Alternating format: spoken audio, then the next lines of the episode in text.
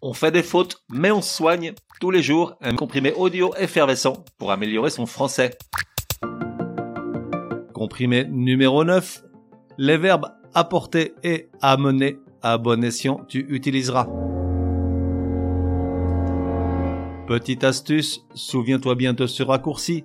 Apporter, inerte, amener, vivant. Ça veut dire quoi? C'est simple. On apporte un objet, une chose, alors qu'on amène un être animé, humain ou animal. Exemple avec cette phrase. Réunion urgente Solange, apportez-moi le dossier Durand et amenez le chef d'atelier. Ou encore celle-ci. Patrick, apporte le dessert et amène Martine à déjeuner. Attention, amener concerne les personnes ou les animaux, mais pas les plantes, même si elles sont bel et bien vivantes. On ne dit donc pas amène-moi un ficus, mais apporte-moi un ficus. Exception Il y en a. Bah oui, ça ne pouvait pas être aussi simple. Écoute bien. On peut également utiliser le verbe amener suivi de quelque chose d'inanimé. Si amener est pris dans le sens de diriger ou transporter une chose en un lieu ou jusqu'à une personne. Exemple, il amène sa voiture à la maison. Ou ses meubles sont amenés par bateau.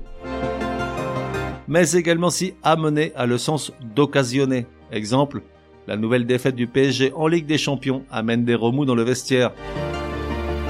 Demain, on reviendra sur ces deux verbes, amener et apporter, et leurs variantes emmener et emporter. Tu vas voir, on va rire, c'est du lourd.